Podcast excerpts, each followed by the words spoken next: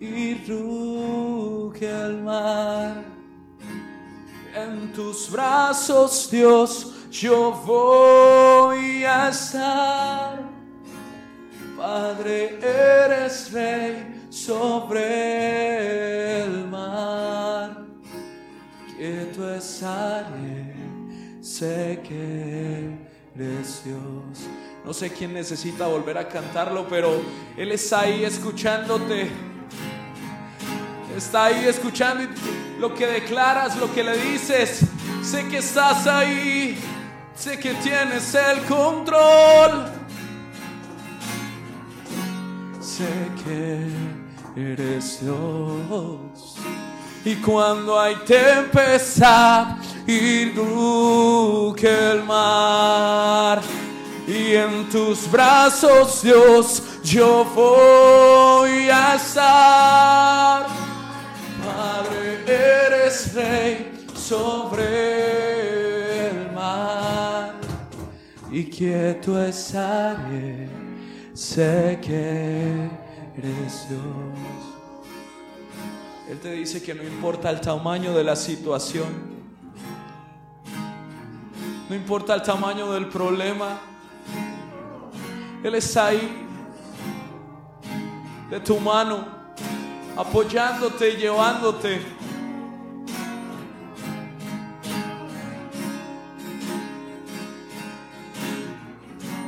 Sé que eres y quieto estaré. Sé que eres Dios, quieto estaré sé que eres Dios. Quieto estaré, sé que eres Dios. Quieto estaré, sé que eres Dios. Gracias, Señor. Gracias porque adorarte es un privilegio, Dios.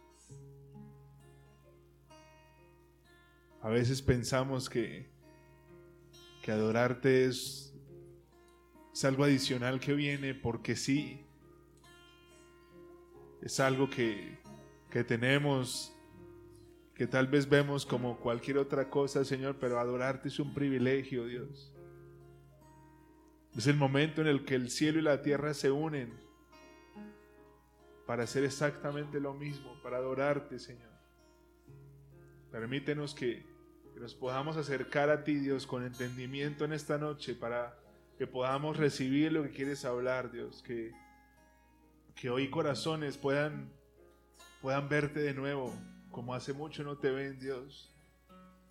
Que hoy el corazón pueda, pueda soltar tantas preocupaciones que tiene y pueda volverte a mirar a ti, Señor.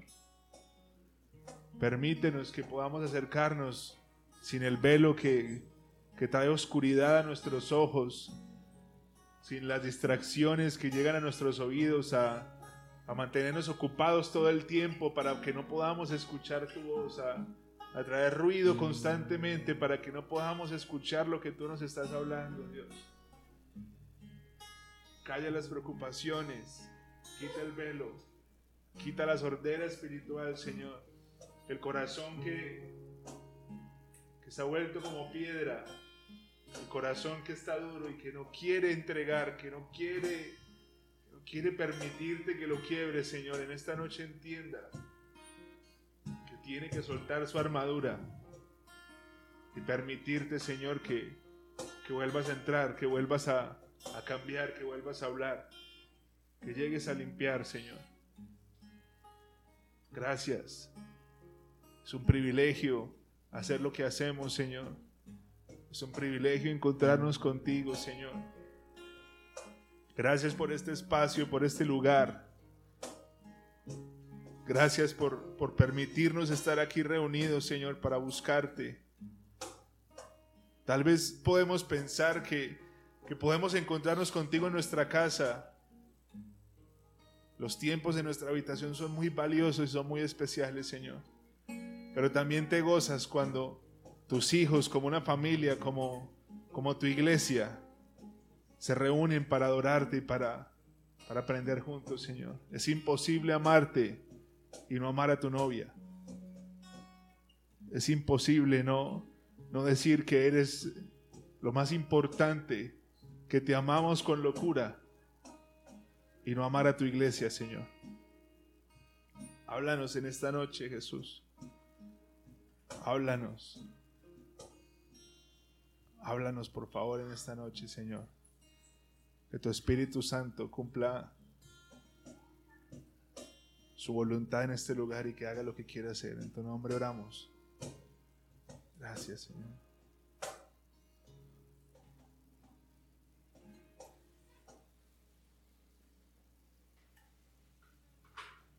Gracias.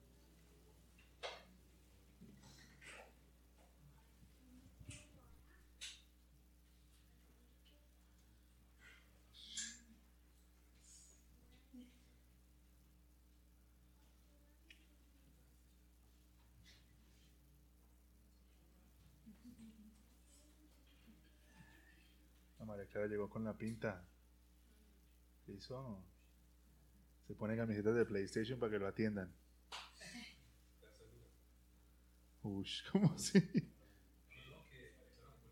Ah. Pero un aplauso, María Clara.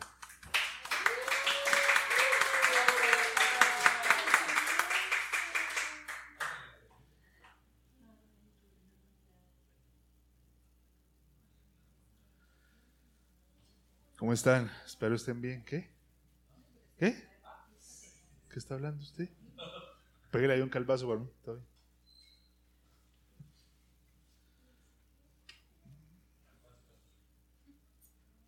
¿Calvazo qué?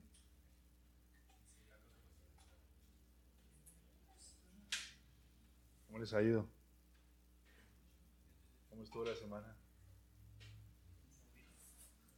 Que las cejas de Andrea se suben es porque estuvo violenta.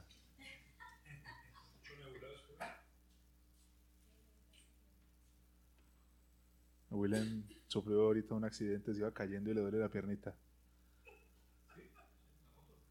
No.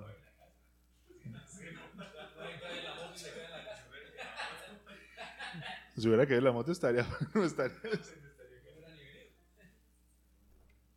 Eh, um, ¿Cuánto falta para el retiro? Los que, los que van para el retiro, ¿cuánto falta? Es de hoy en 8, de hoy en 15. Un aplauso para William, que fue el primero que pagó. Bravo.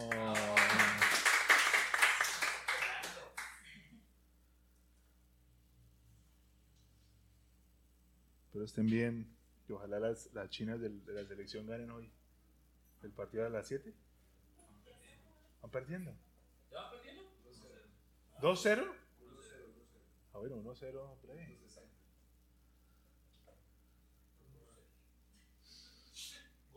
Escuche esa frase, es- escuchamos esa frase. ¿Toca orar hace cuánto? ¿A las 3 de la mañana?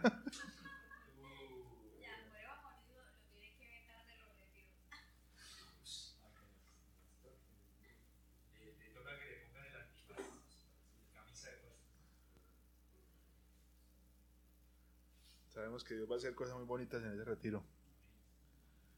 ¿Ya la finca está? ¿Ah? ¿El dinero? 120 lucas por cabeza. No es un combo familiar, ¿no?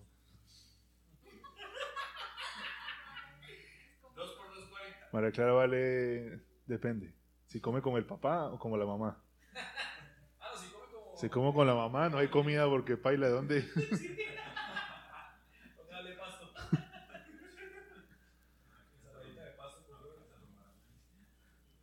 La finca no tiene árbol de marañón, solo para que sepa. Entre esta semana eh, hemos estado, he estado como escuchando mucho a Dios hablándome acerca de, de- de- de lo bueno que es Él, de lo, de lo buen Padre que Dios es, porque a veces dudamos mucho de quién es Él y, se nos olvida lo que en realidad Dios es. Y venían como ejemplos y, y- cosas a la cabeza de, cómo Dios puede operar y cómo Dios puede, cómo en, realidad funciona con nosotros. Y Hay un ejemplo que, con el que yo me quedé esta semana y es yo no creo que, que ni Mateo ni María Clara se levanten en la mañana y digan, ¿será que hay desayuno hoy? Ellos se, le, Bueno, en este caso, ellos, se le- ellos, ellos se levantan y saben que el desayuno va a llegar. Ellos no se ponen a pensar, ¿será que, ¿será que dice hay comida hoy acá o, o me toca ir a donde el vecino a ver qué dejaron? Y nosotros somos así con Dios, nosotros sabemos porque Dios ha hecho mucho. Nosotros insistimos en dudar en que Él va a hacer. Se nos olvida tanto que nosotros nos metemos en unas películas y unas cosas en la cabeza que necesitamos entender y tenemos que hablar en esta noche para, para que podamos hacer lo que Dios quiere que hagamos. Yo les iba a preguntar cuáles son los mayores tesoros. Si usted le dijeran cuál es su mayor tesoro y cuál es.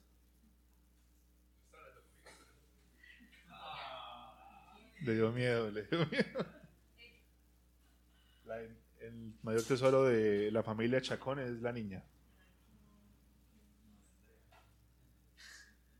¿Su mayor tesoro quién es? Uy, yo no me aguanto. vaya al baño, ahí está el baño. Y le dije que cuál era el mayor tesoro y dijo, lo estoy pensando. ¿Cuál es su mayor tesoro? No voy a decir el carro porque lo golpeo. No, esa ya es una extensión de mi cuerpo. Ah. Ay, una extensión de mi Se ganó un calvazo, péguele, péguele, por favor, y.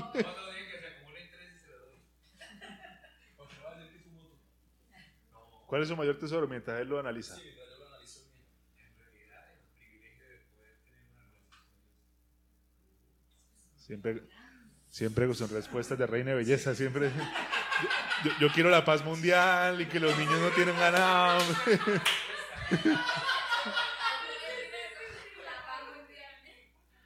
Regres- Regresemos al de la alabanza, ¿qué? Cuéntanos.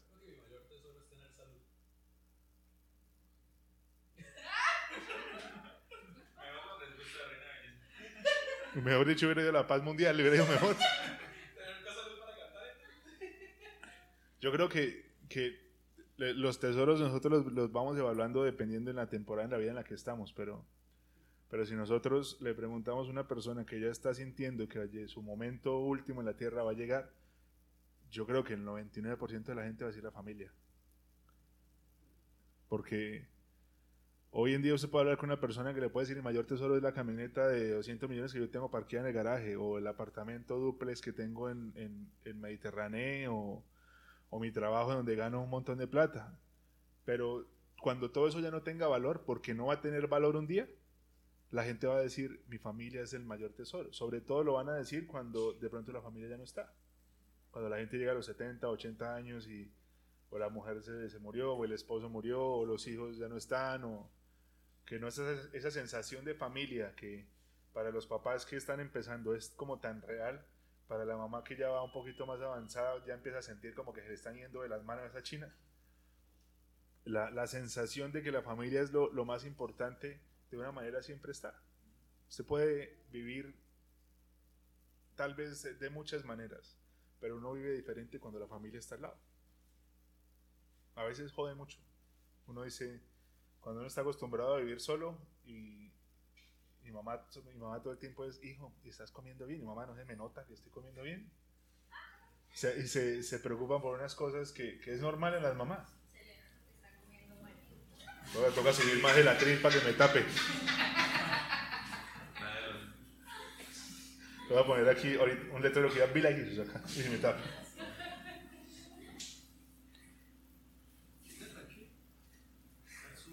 su momento. No, pero live. De para abajo. No, de live. live.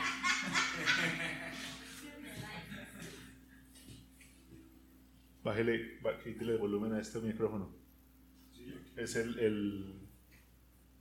Creo que es el 2. Bájele todo.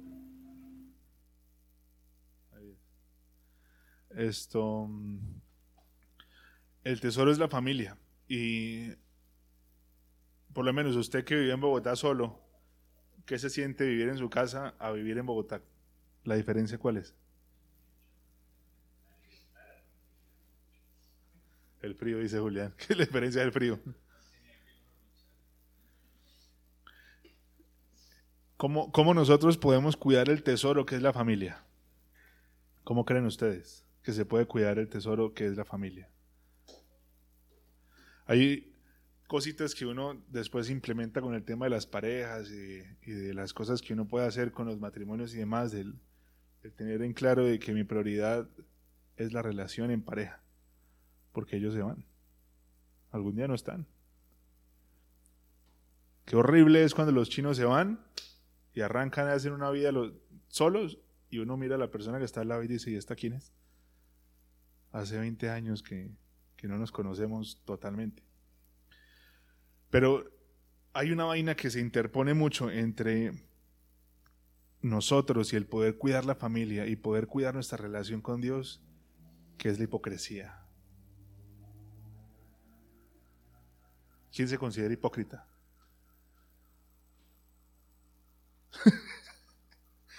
Willy se señaló con el, con el esfero, pero quedó callado, no.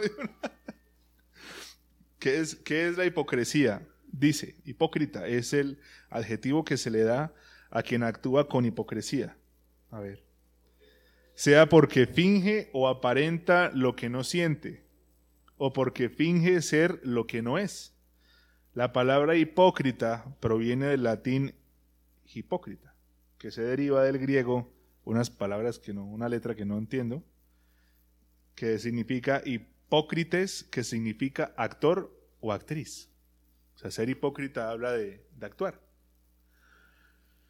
Y yo creo que algo que nosotros metemos como ADN a, nu- a nuestra manera de vivir es esta vuelta de actuar y de, y de saber aparentar mucho en cualquier situación de la vida. ¿Por qué? Porque desde chiquiticos estamos, yo creo que, bueno, los que éramos como más casposos que otros, todo el tiempo en la casa hacíamos maldades todo el tiempo y lo éramos como con el peinado así de lado, súper juicioso.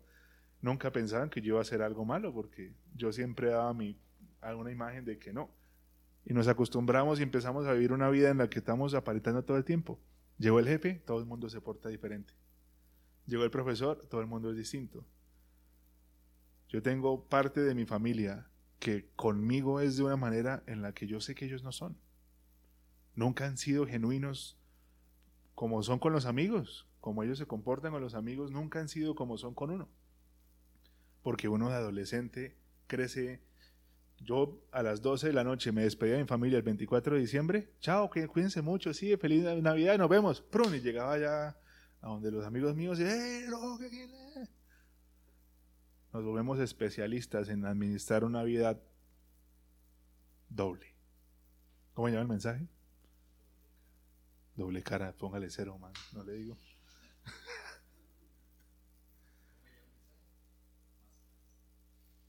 Que va máscaras.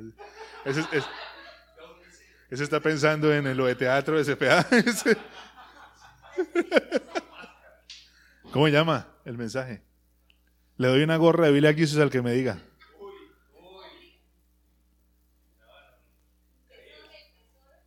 El tesoro es- el, el tesoro de Jack Sparrow. identidad.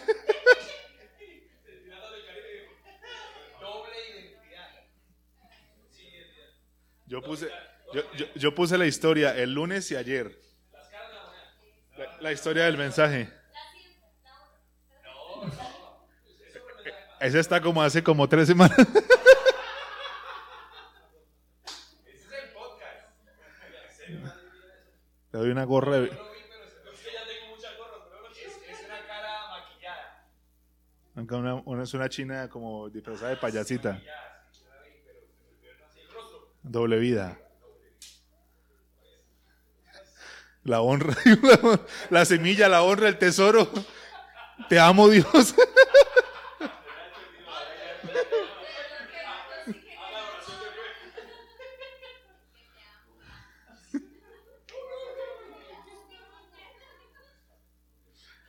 Nos, nos- volvemos especialistas en vivir de esa manera. Y cuando llegamos al Señor, aprendemos a vivir exactamente de la misma forma. En su diario vivir, como ustedes normalmente en su trabajo y, en donde usted se, se relaciona con las personas, usted es de una manera. cuando usted está hablando con Dios, usted es de una persona completamente diferente. Como cuando llega el profesor al, al salón y usted quiere portarse muy juicioso.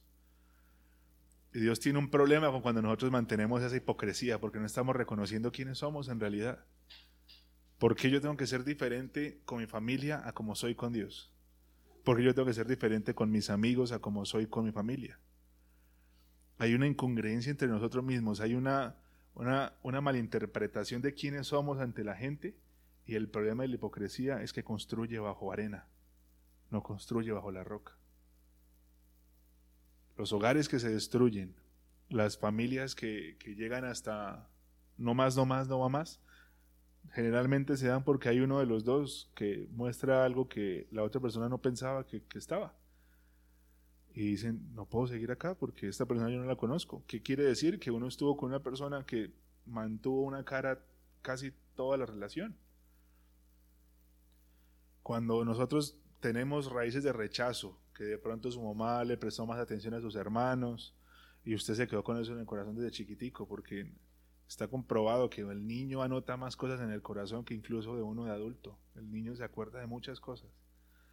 Y nosotros aprendemos a vivir buscando aprobación de la gente todo el tiempo estamos haciendo para que la gente diga, uy, qué buen trabajo estás haciendo, para ganarnos el amor de las personas porque no me sentí tan amado y necesito ganarme la aprobación de la gente. Entonces aprendemos a también aparentar y hacer una cara diferente para que la gente nos quiera. Si yo le pregunto, lo que usted es en, su habitación con la puerta cerrada, lo que es usted con su pareja, lo que es usted con, con su familia, lo que es usted con su trabajo, ¿es la misma persona? Eso es una prueba de calidad que uno tiene que hacerse de vez en cuando, para que uno sepa quién estoy siendo y en donde mi camino se está empezando a pervertir, porque cuando yo no soy lo que tengo que ser, estoy pervirtiendo el propósito que Dios asignó para mi vida. la hipocresía es, es veneno que llega a nuestro corazón. Y la, el fin de la hipocresía es desenmascararnos. La hipocresía nos dice aparente porque no le conviene mostrarse quién es ustedes. Usted se mete en este grupo de amigos, usted se mete como ustedes y no lo van a amar. Entonces aparente una persona que usted no es. Y cuando las luces están sobre encima de usted y aparentemente todo está bien, llega Satanás y le quita la máscara y todo el mundo se da cuenta quién es usted. Satanás es como el agua y el aceite con el Señor. Todo lo que Dios hace, Él lleva la, la contraria. Lo que Dios hace de esta manera, Satanás lo quiere hacer de manera diferente. Cuando Dios dice en su palabra que nos metamos en el privado y Él nos va a honrar en público, Satanás dice, en, en privado usted no haga lo que tiene que hacer y yo lo voy a deshonrar en público. Pórtese mal en privado y lo deshonro en público. Yo creo que muchos de nosotros aprendimos a vivir con la hipocresía y no nos damos cuenta que en realidad estamos siendo una persona que no somos. Dice la Biblia, Lucas 11, 18, 11, perdón, el fariseo, puesto en pie, oraba para sí de esta manera, Dios, te doy gracias porque no soy como los demás hombres, estafadores, injustos, adúlteros, ni aun como este recaudador de impuestos. Se para el fariseo a decir, gracias Dios, porque yo no soy como ellos. No hay en su corazón el, el reconocer que somos iguales. Yo no tengo por qué saltar el pecho porque usted sea diferente a mí o porque usted crea en otra cosa. Mateo 23:5. Todo lo que hacen es para aparentar. En los brazos se ponen anchas cajas de oración con versículos de la escritura. Ahí está el hashtag para los que quieran hacer tatuajes de versículos. Yo le digo, yo tengo varios, no le voy a decir cuántos, tengo varios. Pero no, no tiene sentido lo que dice la palabra no tiene sentido que usted quiera llevar aquí Mateo 6:6, cuando entre en mi habitación y, y voy a orar en privado y cuando dé fruto, si usted vive una manera de la que no va a vivir. No tiene sentido que su brazo diga ama al Señor y que su vida no refleje que usted lo ama, porque entonces usted está haciendo esto. En los brazos se ponen anchas cajas de oración con versículos de escritura. Hipocresía. Entonces, como aprendemos a vivir de una manera hipócrita y de una manera que no es la que en la que tenemos que vivir, a veces pensamos que Dios simplemente no es lo que nosotros creemos que Él es. ¿Cómo son las mujeres? Una pregunta para las mujeres y para los hombres también. ¿Cómo son las mujeres cuando están bravas con uno? Tiene muchas facetas, ¿no? Pasan desde la faceta de no tengo nada, todo está bien. ¿Qué te pasa? No, nada. Pero hay una cosa que a mí es la que menos me gusta el hijo de María indiferencia. Las mujeres son felices con la indiferencia y les queda facilísimo. Uno de hombres es una guanábana, uno no es capaz. Para ellas es fácil. Yo me acuerdo que a una época cuando, cuando éramos novios, para ella era fácil pasar un día sin responderme porque estaba brava. Y me dejaba de, de hablar todo el día y yo, está china aquí. Y yo, hola, te están llegando los mensajes. Solo confirmando si te llegan los mensajes. Mm. La indiferencia es una herramienta que usan las mujeres para, para mostrar y decir estoy brava. Que las mujeres digan si han usado la indiferencia como, como arma para... Dan está diciendo que no, Señor Jesús. No tengas, Señor, no tengas en cuenta su mentira, Dios. Yo creo que han usado esa estrategia. No. ¿Qué dice Julie?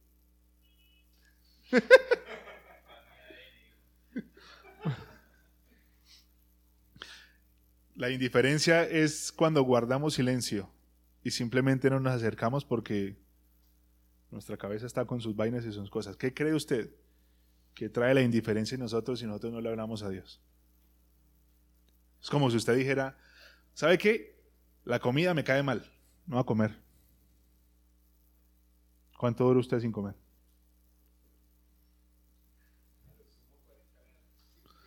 Uf, 40 minutos, mi hijo. ¿Cuánto duró Tom Hanks en la isla? ¿Cuánto puede durar un ser humano sin comer, Mauricio? Sin nada.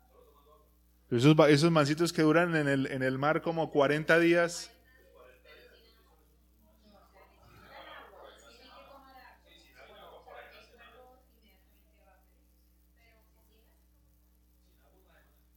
O sea, con agüita, listo, usted toma agua. 40 días.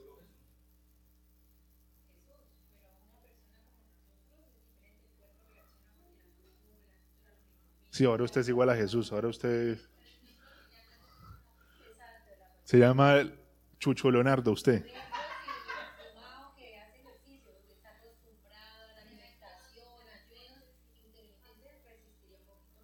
Pues, o sea que nosotros 20 días mucho, papi, ya. La inquebrantable. El que, el le tocó, el que le tocó cortarse el brazo. El, eh, él se cortó el brazo para poder irse. Imagínense, Dana muriéndose de hambre y encima brava porque tiene hambre.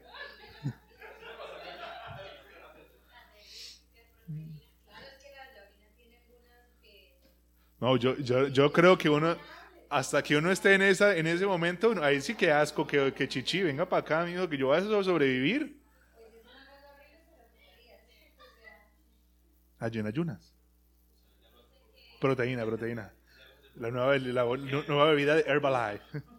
Herbalife Orion.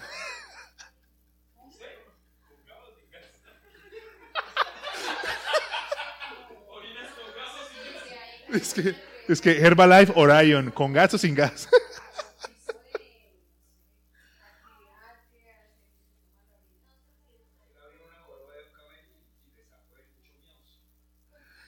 Pues yo creo que nosotros, yo creo que la misma preocupación, ansiedad de, no poder comer en la cabeza con los pensamientos y demás, yo creo que uno termina enloqueciéndose. Y seguramente no duraríamos mucho tiempo el que nosotros creeríamos que podamos durar.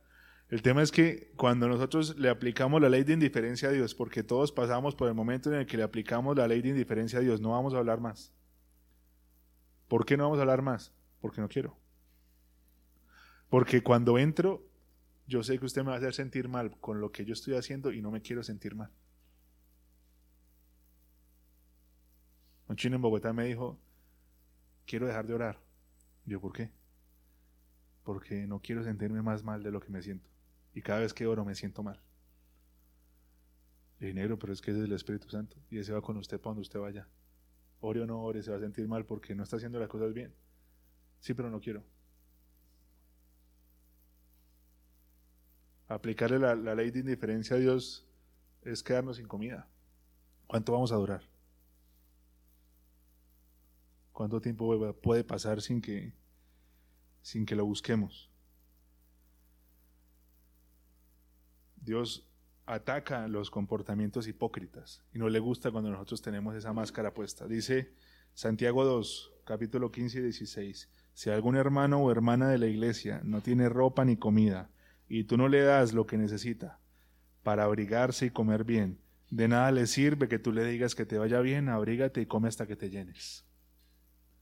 Si una persona se acerca y me pide algo que yo puedo dar, y yo lo que hago es que Dios te bendiga, cuídate mucho, ojalá Dios te dé lo que estás buscando, quiero que le vaya bien, pero no quiero mover un dedo para que le vaya bien. Estoy actuando delante de la persona con mi falsa sonrisa, Dios te bendiga, que te vaya muy bien, ojalá encuentres lo que buscas. Pero en realidad el corazón, ¿qué está haciendo para que la persona pueda estar bien? Juan 14, 21. El que recibe mis mandamientos y los obedece demuestra que de veras me ama. Y mi Padre amará al que me ama y yo también lo amaré y me mostraré a él. Mateo 7, 3 y 4. ¿Y por qué miras la paja que está en el ojo de tu hermano y no echas de ver la viga que está en tu propio ojo? O como diría a tu hermano, déjame sacar la paja de tu ojo y aquí la viga en el ojo tuyo. Dios tiene un problema con que nosotros tengamos esa actitud de que vemos errores en los demás y no reconocemos los de nosotros. Vemos necesidades en la gente y les deseamos lo mejor, pero no hacemos nada al respecto. La hipocresía nos lleva indiscutiblemente a, pelearnos con quienes nosotros somos y nos lleva a, estar en esa pulseada con Dios de que Él me convenza quién soy y de que yo lo convenza a Él de lo que yo quiero. Cris Méndez, el, pastor de la iglesia de Hilson, Buenos Aires y Montevideo y Sao Paulo y Monterrey, eso mejor dicho, que se está viendo un mensaje en el que decía, la, la, palabra que Dios me dio cuando yo estaba en Australia, que tenía que ir a Argentina a hacer iglesia, Dios me dijo, ve y camina. Y esa es la palabra que me ha sostenido a mí durante todo este tiempo. ¿Cuál es la palabra que nos está sosteniendo a nosotros? ¿Qué es lo que nos está mostrando el rumbo? ¿Quiénes somos nosotros en Dios? ¿Para qué estamos en este planeta? Cuál es la misión que Él nos entregó. Y si no estamos haciendo lo que nosotros sabemos que tenemos que hacer, y si no estamos caminando en la dirección que Él dijo que camináramos, estamos luchando con quienes somos nosotros. Estamos actuando, porque estamos viviendo una vida que no es la nuestra. ¿Por qué hay tantas historias de tristezas y de gente frustrada y gente que no ve lo que, lo que esperaba o, o gente que en realidad está como, como en momentos muy oscuros y muy complicados. ¿Qué tal que estén viviendo una vida que no es la de ellos? Están actuando algo que no es la película de ellos. Imagínense a Porres Gump que no sea Tom Hanks sino Arnold Schwarzenegger. Dios nos asignó a nosotros una película, un camino, una misión. Y si nosotros no estamos en ese camino, estamos actuando la película de otra persona. ¿Por qué las cosas no van como nosotros creemos que deben ir? Porque no estamos en donde tenemos que estar. Les voy a contar, por ejemplo, el, yo creerme esta vuelta de lo que Dios me ha dicho que, yo soy y lo que tengo que hacer no ha sido fácil.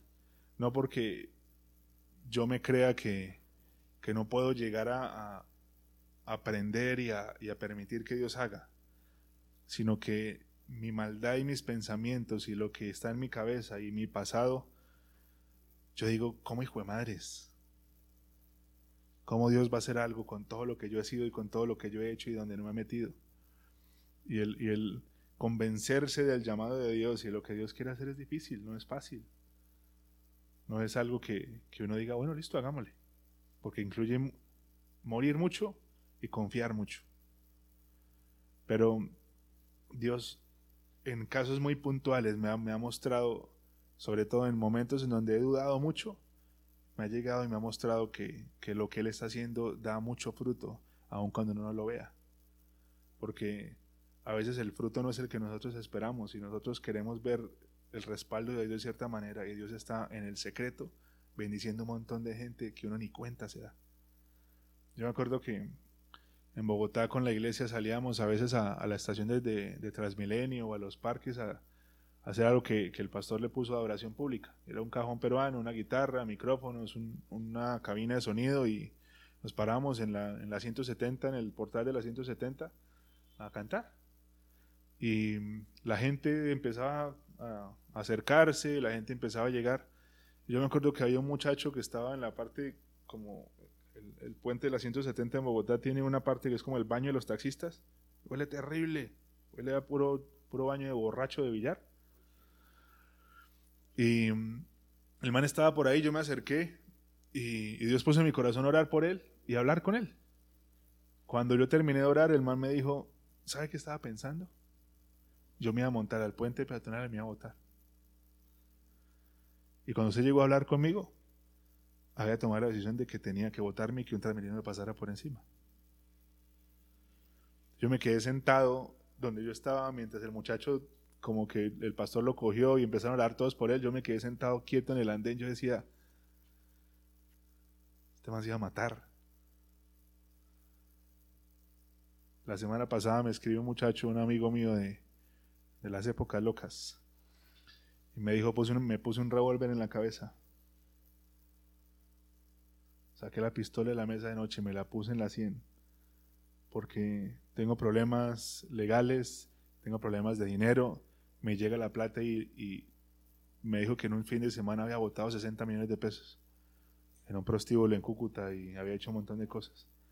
Estaba tan mamado y tan cansado que sacó del cajón la pistola que tiene y se la puso acá. Y en ese momento que se puso la pistola acá, cogió el celular para empezar a escribirle a la familia, como a despedirse y a, escribir algo, le salió un mensaje de Jesus. Y se puso a ver el mensaje. Agarró la pistola, la metió en la mesa de noche y se puso a escuchar todo el mensaje. Y agarró el celular y me escribió y me dijo, jamás había llorado como estoy llorando en este momento. Y decidí seguir viviendo porque yo sé que Dios tiene un plan conmigo. Eso llega y le muestra a uno que el camino que Dios tiene, cuando uno se monta y lo vive, se encarga de traer sus frutos necesarios y, uno siente que está en el lugar correcto. Pero, ¿en qué camino están ustedes? ¿En qué película están?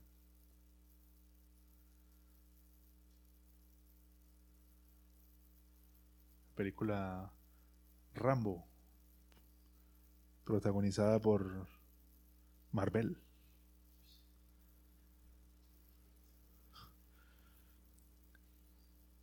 Dios ha hablado a todos, les ha puesto en el corazón, les ha hablado cosas que, que Dios ha dicho que ustedes van a hacer.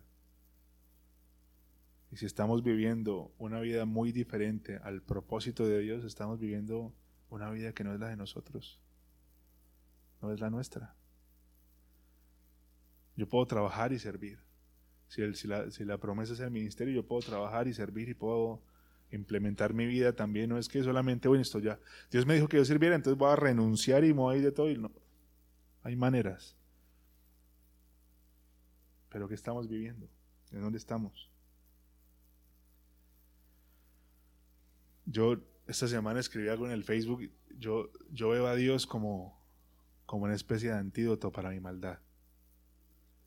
Cuando yo no estoy tomando las dosis necesarias de Dios, la mente se nubla, se llena de oscuridad y empiezo a desear cosas que no debo desear y empiezo a querer cosas que no debo querer. Pero mientras estamos tomando la, la dosis necesaria, las cosas son diferentes. Pregunta para ustedes en esta noche. Pregunta muy importante, muy trascendental.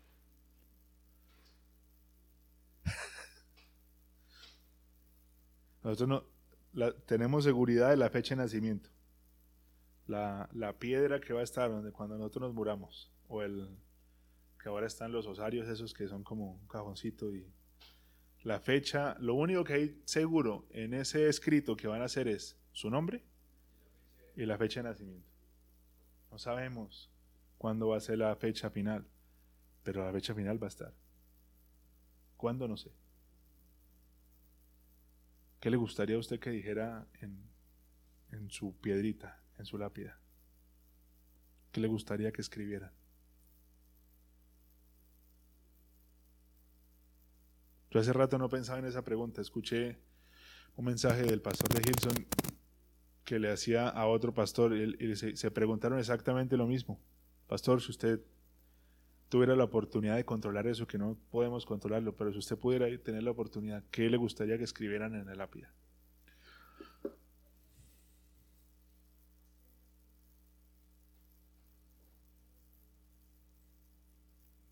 Él respondió que, que había sido fiel a su esposa, a su familia y a la iglesia. Que le gustaría que pusieran eso. Pero ¿qué le gustaría a ustedes? Cuénteme, hablemos. ¿A ti qué te gustaría, mamá de Gabriela?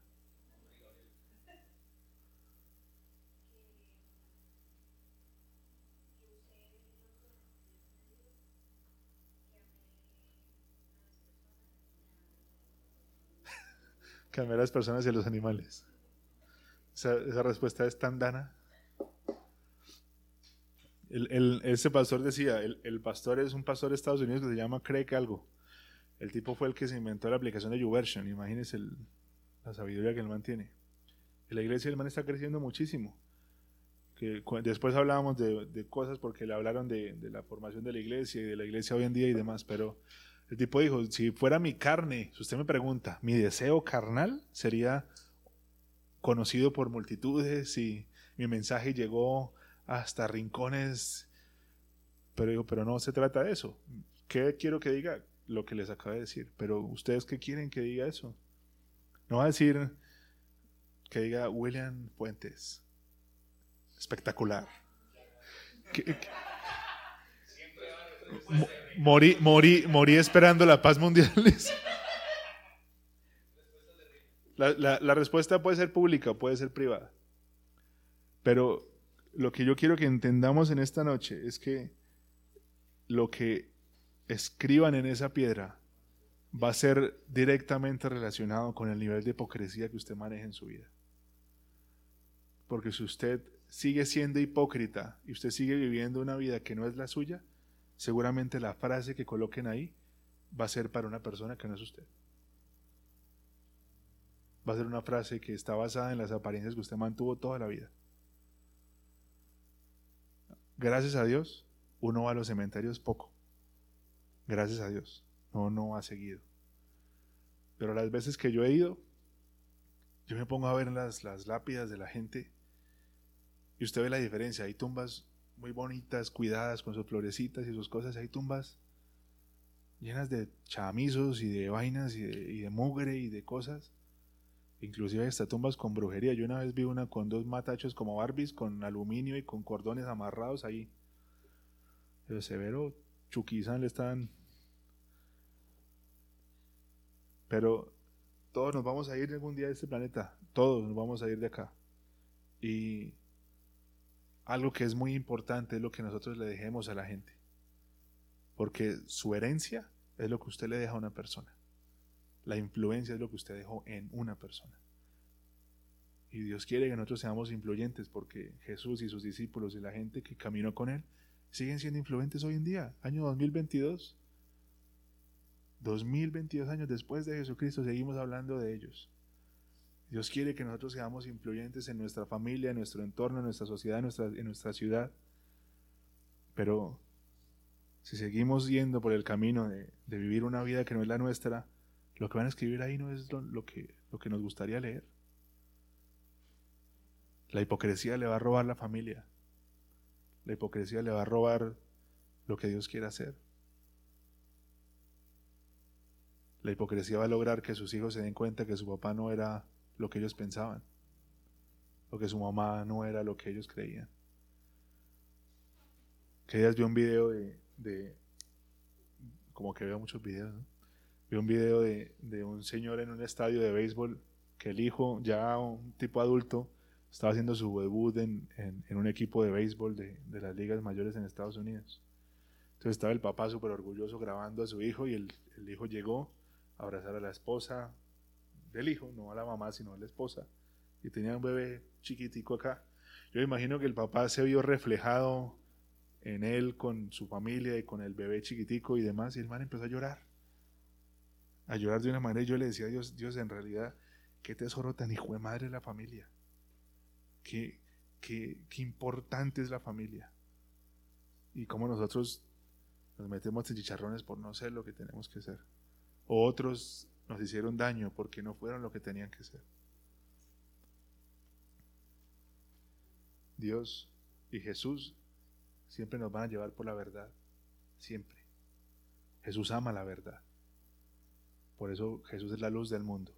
Porque Él llega a alumbrar y a mostrarnos el camino que es. Necesitamos entender la mejor manera de luchar con la hipocresía es mostrarnos como somos nosotros, reconocer las, los, las dificultades y los problemas que tenemos. Tenemos que tener personas a las que les podamos contar nuestras dificultades y nuestras tentaciones y nuestras debilidades. Usted puede hablar con Dios y Dios puede perdonarle, puede ayudarle un montón porque es el Dios creador. ¿Quién mejor que Él? Pero cuando usted le reconoce a una persona que usted es débil y que usted pasa por momentos difíciles, usted está dejando de aparentar. Todos necesitamos a una persona para hablar. El pastor de Hilson, la iglesia más grande del planeta, se metió en problemas de, al parecer, de faldas. ¿Con quién hablaba ese man? Es el pastor de Hilson. ¿A quién le vaya a decir que tengo debilidades y que tengo luchas? Si lo que tiene debajo de él es un poco de otros pastores que dependen de él, ¿con quién hablaba? Necesitaba una persona para ir a desahogarse y contarle las cosas que tenía en el corazón. Tenemos que ser honestos con las luchas, con las cosas que están en la cabeza. No está mal reconocer que somos débiles. No está mal reconocer que necesitamos ayuda. Qué bueno sería que, que podamos salir de acá hoy entendiendo que entre más coherentes seamos con nuestra vida y entre más le huyamos a la mentira y vivamos en donde tenemos que vivir, las cosas van a ser muy diferentes. Cuando vivimos en la luz, a veces duele, porque los errores Dios los quiere cambiar y Dios quiere cambiar el corazón, pero el camino es diferente. La luz trae bendición. La oscuridad trae mentira y dolor, siempre. La oscuridad siempre trae falsas promesas que nunca cumple. Felicidad que no dura. Nunca. Vamos a orar. Chucho Leonardo.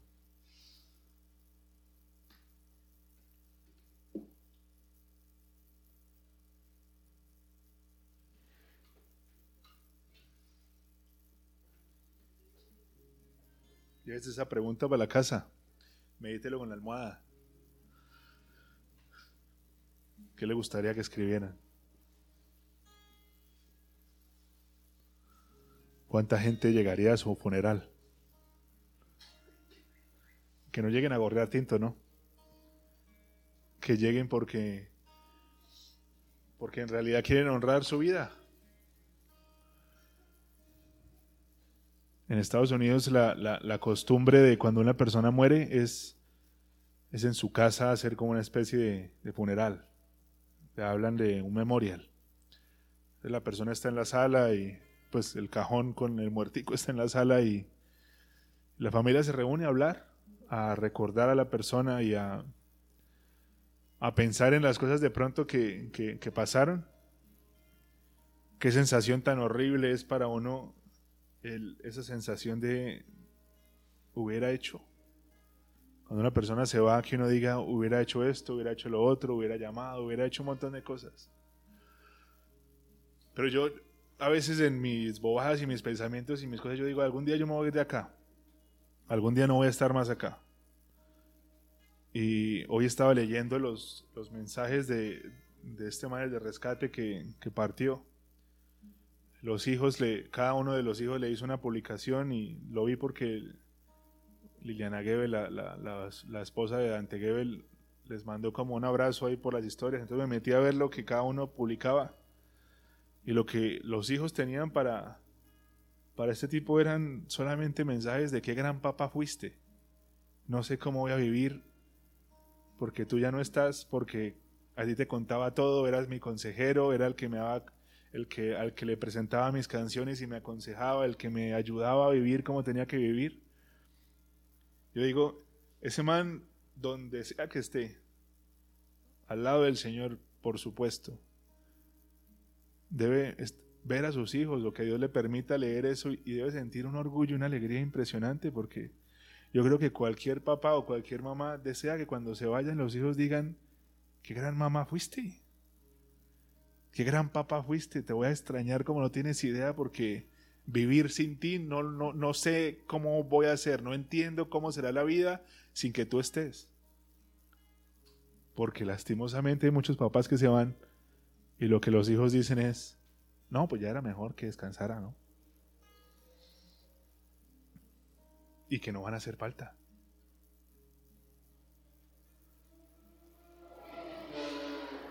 Señor, guárdalo por Padre.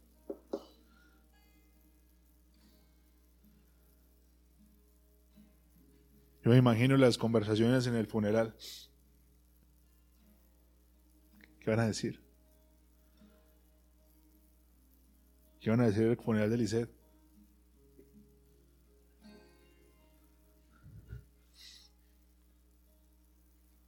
Todo lo que me enseñó, lo que hizo por la gente. Yo me acuerdo de ella un día que hizo esto por mí. Y llega otra y dice, yo me acuerdo que ella por mí y Dios me sanó. Y llega otra persona y dice, oiga, yo me acuerdo que ella oró por mí y, mi familia se restauró. Qué bonito esos, esas cosas. Y la única manera de que nosotros podamos caminar allá es caminando con el Señor. Y al Señor le gusta que nosotros caminemos con verdad. Que le a la oscuridad de las mentiras.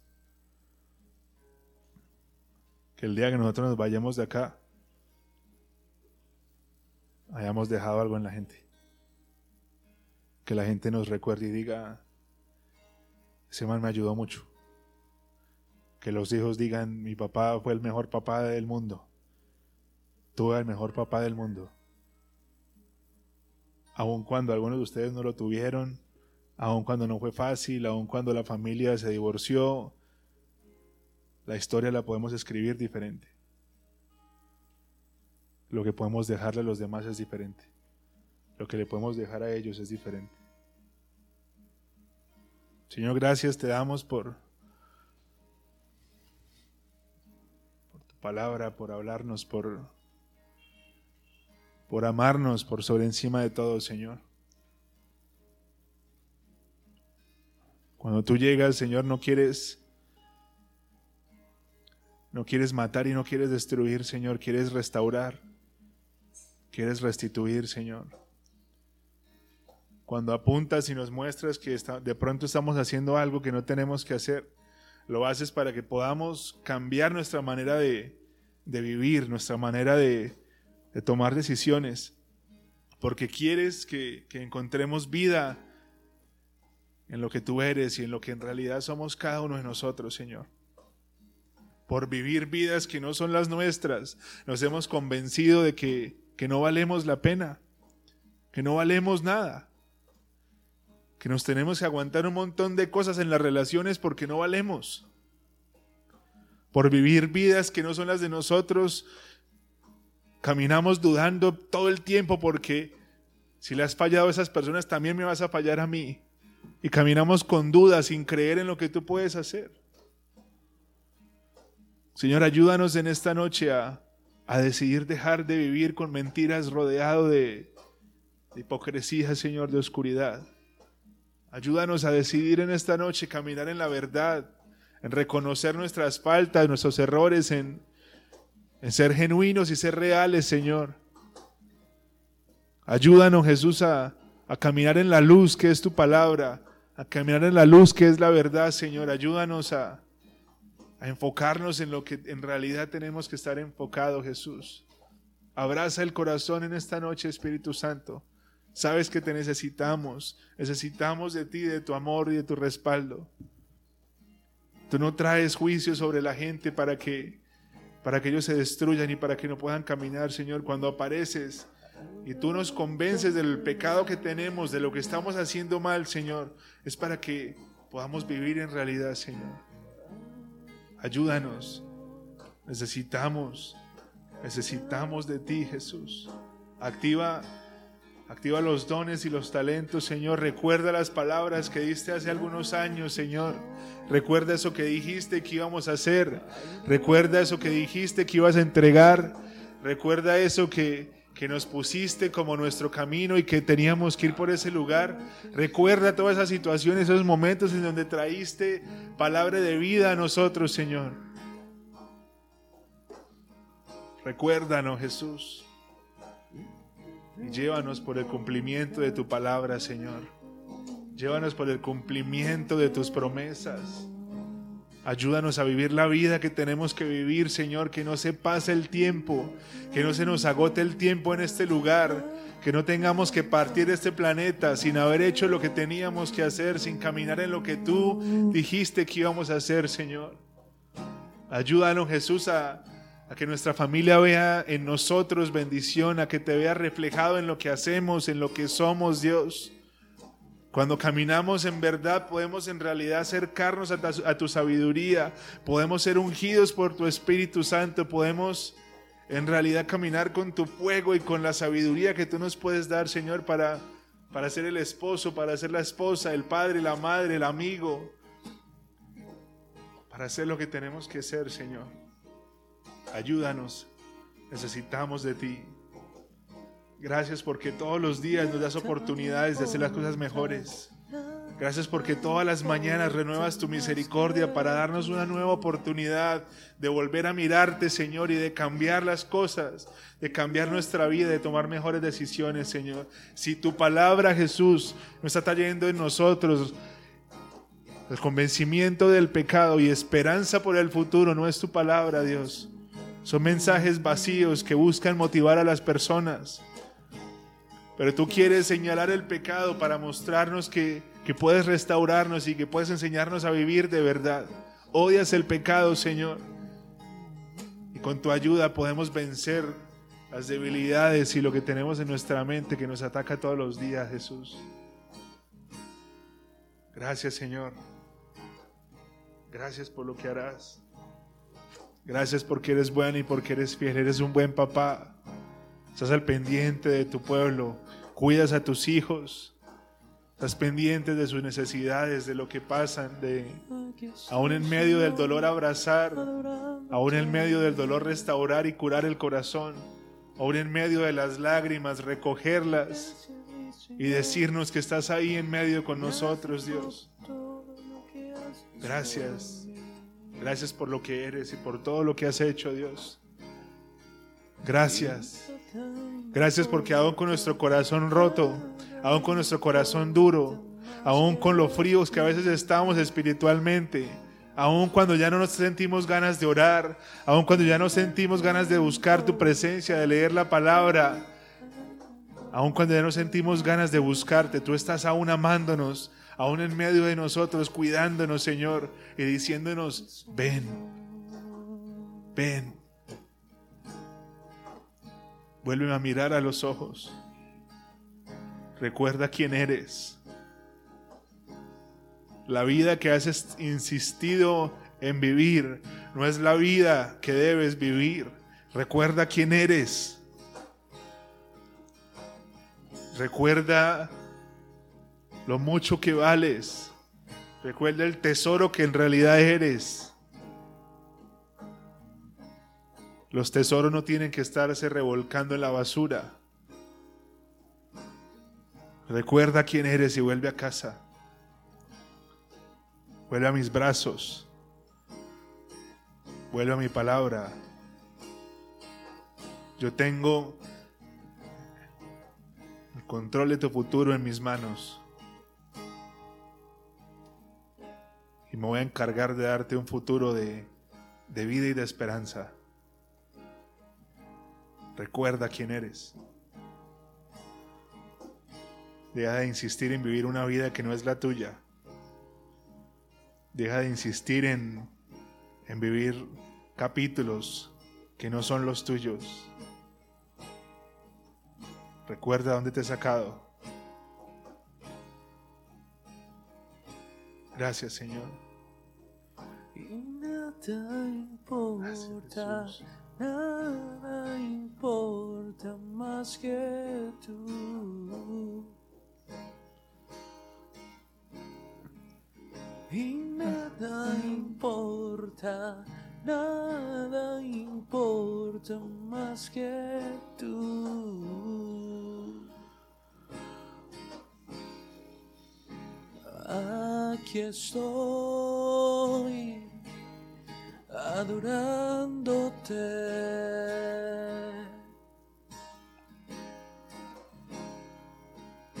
Aquí estoy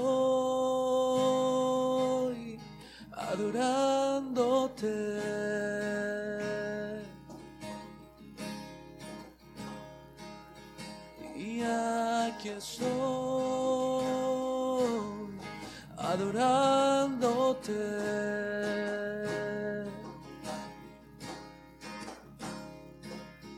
Y aquí estoy adorándote.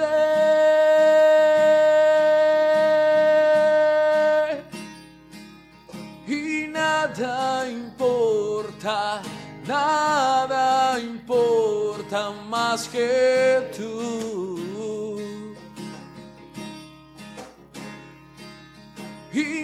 nada importa, nada importa más que tú. Jesús.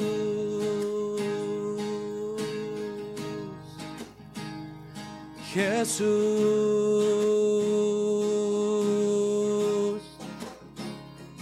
Jesús.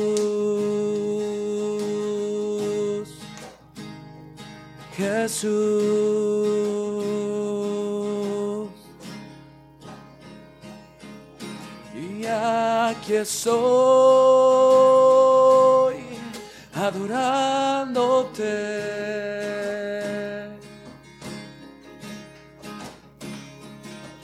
Y aquí estoy adorándote.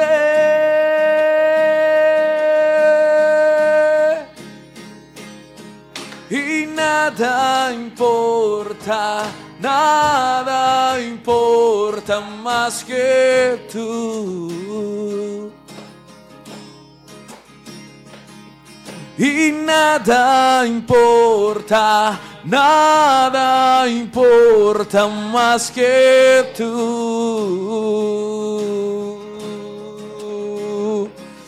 Y nada importa, nada importa más que tú.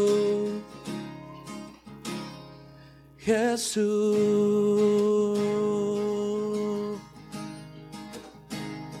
Jesús.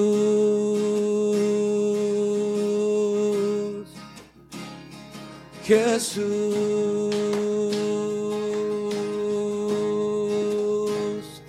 Jesús.